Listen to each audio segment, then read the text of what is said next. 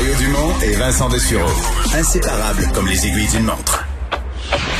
Cube Radio.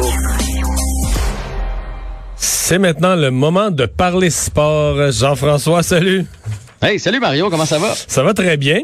Alors, tu nous parles d'abord d'immobilier. Ouais, écoute, moi j'étais un gars polyvalent, tu le sais bien. Mais des fois, il y a fait- du sport dans l'immobilier, surtout quand il y a un plan de stade, euh, quand il y a un plan de stade dans un secteur. Là. En fait, quand il y a un plan de stade ou quand il n'y a pas de plan de stade, c'est surtout ça qui fait jaser aujourd'hui. Ouais, c'est quand il y avait un plan de stade. Le groupe immobilier Devinco qui a présenté deux esquisses de son projet au bassin Peel. Euh, on a présenté ça aux médias ce matin et ce qu'on s'est rendu compte, c'est que dans ni un ni l'autre des deux projets, il y a un stade. Euh, donc, est-ce que ça veut dire que le dossier des expos est terminé, le dossier du stade est terminé, des races qui s'en viendraient à Montréal? C'est pas ça qu'on dit. Là, évidemment, on a dû s'expliquer là-dessus. C'est juste que présentement, ils n'ont pas de développement. Donc, eux autres, ils doivent euh, quand même continuer de progresser. Euh, ils ferment pas la porte. Ils espèrent toujours que ça va se faire. D'un autre côté, ce que le président Serge Goulet a expliqué, c'est que c'est- comme des terrains à part, là, les terrains qui seraient pris pour euh, le stade euh, qu'on voudrait construire au centre-ville. Donc, c'est toujours possible de le faire, même si on garde les maquettes actuelles. Euh, mais mais présentement, avec la pandémie et tout ça, j'ai pas l'impression que le sport avance beaucoup et que c'est le genre de projet qu'on a envie vraiment de mettre en avant. OK. Donc, c'est. C'est pas mort et impossible, mais c'est pas, euh, c'est pas d'un carton immédiat, là. Mais tu sais, Mais il me semble qu'on n'entend plus parler. C'est peut-être moi qui n'ai pas attentif. mais Il me semble qu'on n'entend plus beaucoup parler du tout le, pro- le, le- le- projet d'équipe en garde partagée entre Tampa et ici. Là. On n'entend plus du tout parler de ça. Puis moi, je pense que c'est à cause de sais, la pandémie. un- ben, premièrement, c'était déjà pas facile. Et là, la pandémie vient de mettre un frein à tout ça. Là. Je pense que tout le monde a d'autres chats à fouetter. Euh, si tu t'appelles euh, Stephen Bromson, t'as-tu Bromfman, pardon, t'as-tu vraiment envie de te lancer là-dedans, de dépenser des, des millions de dollars? Euh, je pense que le baseball majeur a d'autres chats à fouetter aussi que de recevoir des appels du groupe de Montréal pour ramener les, le, le baseball ici. Fait que je, je crois que tout est sur la glace. Puis tu sais, dans le fond, aujourd'hui, ça fait boule de neige. C'est juste parce qu'on a déposé des, esquisses, on a déposé des maquettes, puis qu'il n'y a pas de projet de stade. Mais lui, lui, euh, le, promoteur, il fait avec ce qu'il y a. Puis présentement, il n'y en a pas de stade en construction, donc il est quand même pas pour le mettre sur sa maquette. OK. Bon, euh, ça. On dirait que ça regarde moins bien pour le baseball. Il y avait un momentum, il y a un démomentum. Bon, l'impact de retour à l'entraînement. Mais parce non que seulement ça, Oui. mais, mais, mais si, on, tu sais, si on veut jaser de ça un peu, moi j'ai l'impression que de ce temps-là, il y a une vague NBA. Que s'il fallait que quelqu'un arrive avec un projet de NBA, puis je sais pas si la NBA a envie de s'en venir ici, là. Je sais pas si le Je Montréal. pense qu'il y aurait plus d'intérêt pour du basket que du baseball. Peut-être les plus jeunes. Ben oui, le basket est, vraiment populaire. Moi, quand je regarde, mettons, mon fiston, puis même euh, euh, ma fille, ses amis, ça suit le basketball beaucoup plus que le baseball. Le baseball, pour eux autres, c'est un sport de vieux. C'est long, c'est lent. Le basketball, là, mon gars, j'en reviens pas, puis je, me trouve à être au courant de tout ça parce qu'il m'en parle. Il est au courant des. C'est un sport de vedettes. C'est un sport de flash.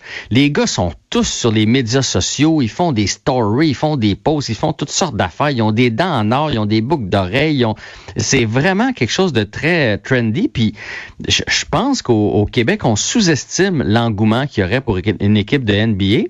Puis la NBA pourrait s'installer au Centre Bell. Fait que ça coûte pas un stade.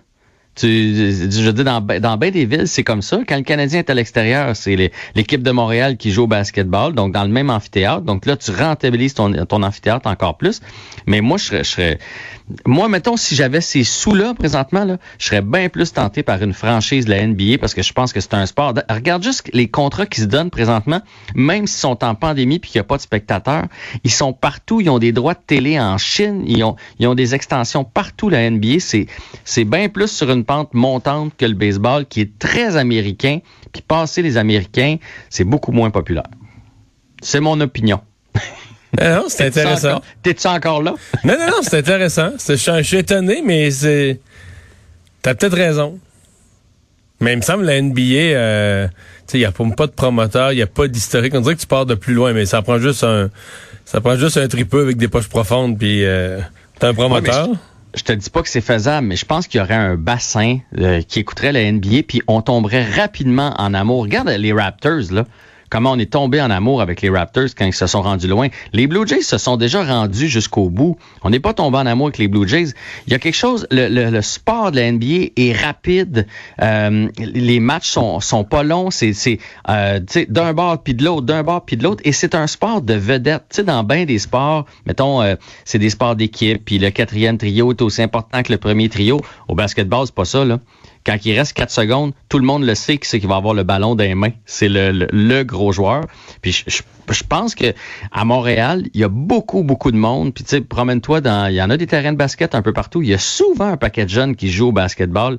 Fait qu'il y a tout un public là à aller chercher. Fait que moi, si j'avais les poches profondes, là, mettons si tu voulais embarquer avec moi, Mario, là, J'investirais pour une équipe de la NBA. OK. Je retiens ça, ton intérêt. On vend ton chalet, on achète ça. Bon, c'est bon. Il va peut-être en manquer un peu. Bon, tu vas me parler de l'impact euh, qui ont euh, ben, qui ont commencé le, le, leur entraînement là, pour euh, ce match de la CONCACAF, ce match peut-être unique oui, ben moi je pense que ça va être un match unique. De toute façon, c'est un match aller-retour. On a déjà joué l'aller, on s'en souviendra, on l'a perdu. Là, on joue le retour contre le Honduras, contre le CD Olympia. Et euh, dans le fond, l'impact est de retour à l'entraînement parce qu'on le sait, il y avait eu une période de confinement, de quarantaine. On n'avait pas le droit de pratiquer. Les joueurs étaient invités à garder la forme chacun chez eux. Là, on est de retour à l'entraînement et l'impact a dû donner son alignement.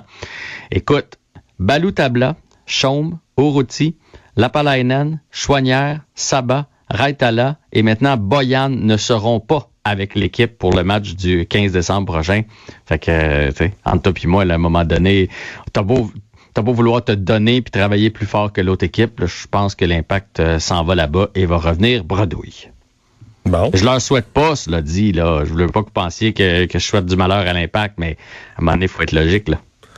Ouais, c'est comme on t'as juste pas assez de, t'as pas assez de joueurs. Tu sais que si tu vas à la chasse, t'as pas de munitions dans ton fusil, tu tires rien, hein? Non, ça se peut bien. c'est euh, ça qui va se passer. Une étude qui démontre que les, euh, qu'est-ce qui offre, qu'est-ce qui permet aux jeunes d'avoir des meilleures notes? Est-ce que c'est la capacité de concentration, la mémoire ou autre chose? Ouais, écoute, c'est dans la presse aujourd'hui. C'est une, une, fille qui s'appelle Maude Dubuc à l'Université du Québec à Montréal en biologie qui faisait son doctorat, puis elle voulait euh, trouver qu'est-ce qui aidait les jeunes à avoir des meilleures notes, puis elle était partie avec des idées préconçues, que c'était probablement la mémoire, la capacité de se concentrer qui faisait en sorte que les jeunes avaient des, de meilleures notes. Oui, il y a de ça. Là. Je suis pas en train de vous dire qu'il n'y a pas de ça, mais il y a quelque chose qui était récurrent, qui est revenu dans son étude, qui a été fait dans la métropole auprès de 185 jeunes. Chez les jeunes filles, c'est le cellulaire. Si les jeunes filles sont beaucoup sur leur écran, sur leur cellulaire, les notes chutent. T'as beau avoir ah le même degré de concentration, deux petites filles qui ont le même degré de concentration ou la même mémoire, la, la celle qui va être sur son cellulaire tout le temps, euh, ça va chuter. Pourquoi? Parce que euh, t'es pas totalement sur ton, ton travail. Tu es en train de travailler, hop, une petite notification, là tu vas voir ce qui vient de se passer sur Instagram, là tu, tu reviens à ton travail. Donc plus ils sont capables de laisser l'écran Mais t'as pas le choix parce que c'est très important ce qui se passe sur Instagram. Oui, très important. Voilà. Mais par contre, et là, tu devineras pourquoi je, te parle de cette étude-là. On a oui, je te vois venir, on dirait. Chez les, chez les garçons, chez les garçons, on, s'est questionné beaucoup par rapport aux jeux vidéo. On se disait, ça doit être les jeux vidéo, ça doit empêcher d'apprendre et tout ça. Et il y a quelque chose qui est revenu, c'est de faire partie d'une équipe sportive. Qui est bon pour les résultats? C'est excellent pour les résultats. Premièrement, ça leur donne une discipline, ça leur, euh, dans bien des cas, euh, c'est une motivation supplémentaire parce que si tu veux rester dans ton programme, t'as pas le choix d'atteindre des standards. Quand tu es dans ton équipe de hockey puis que tout le monde passe puis que tout le monde étudie ou dans ton équipe de basket ou peu importe, euh, ça te donne le goût d'étudier toi aussi. Ça crée un, sentiment d'appartenance envers ton école parce que souvent tu vas jouer, tu vas avoir le goût de ton, le, le, le, logo de ton école sur ton sur ton gilet, fait que ça te donne le goût.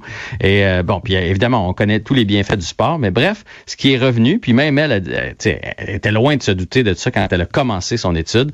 Mais bref, le sport, l'appartenance, faire partie d'une équipe sportive, c'est excellent pour les jeunes garçons. Puis là, je dis pas ça parce que je veux qu'on lance le sport la semaine prochaine. Là, je comprends bien que pour les prochaines semaines, c'est impossible.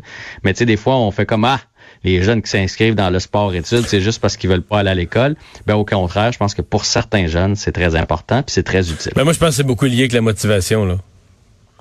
Ben si, tu trouves, c'est con à dire, mais si tu trouves ta vie plate, si tu eu l'école, s'il y a un impact sur l'ensemble de tes euh, de tes résultats, de ta concentration, de ta motivation.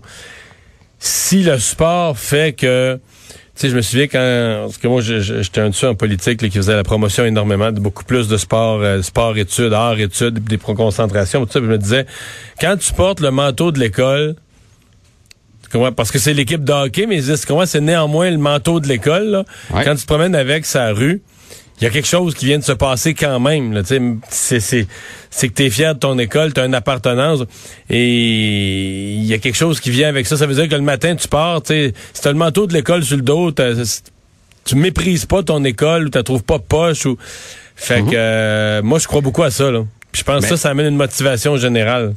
Motivation, ça, mais motivation ne serait-ce que moi, je, moi je l'ai pas vécu là, puis là je vais te parler de, du, cas de, de, Nathan quand il a commencé en secondaire 1 en sport études. Moi Nathan, il, il capotait pas sur l'école, mais j'ai jamais dû le, pousser pour aller à l'école. Il comprenait que c'était utile, puis il y allait. Oui, des fois, il trouvait qu'il y avait trop de devoirs, puis il aurait voulu passer plus de temps en récré comme n'importe quel petit gars. Là, mais de façon euh, générale, ça se passait bien. J'étais bien surpris dans les premières discussions que j'ai eues avec les parents. Là, mettons, le t'es rendu au mois d'octobre. Là, tu jases dans les estrades. Puis comment ça se passe pour ton fils? Il y a plein. La moitié des parents disaient c'est la plus belle année qu'on a jusqu'à maintenant. je dis, ah ouais, comment ça? J'ai pas de misère à le lever il se lève, il est content de partir parce qu'il s'en va faire son sport. Il, là, il dépense, il dépense son énergie. Euh, c'est facile le matin, puis il sait parce que les, bons programmes de sport-études vont, vont superviser les devoirs aussi, etc. Il sait que le soir, il faut qu'il fasse ses affaires s'il veut pouvoir continuer parce que généralement, on te le dit que c'est un privilège de faire du sport-études. Donc, les petits gars sont, sont habitués de faire ça. Ils, ils voient le privilège. Donc, pour bien des petits gars, pour bien des familles, là, ça faisait en sorte que se lever à c'était facile, prenait l'autobus, il était content parce qu'il s'en allait faire quelque chose qu'il aimait. C'est bien, mais merci Jean-François. Réflexion sur l'école en conclusion de cette, euh, cette chronique sportive. Salut à demain.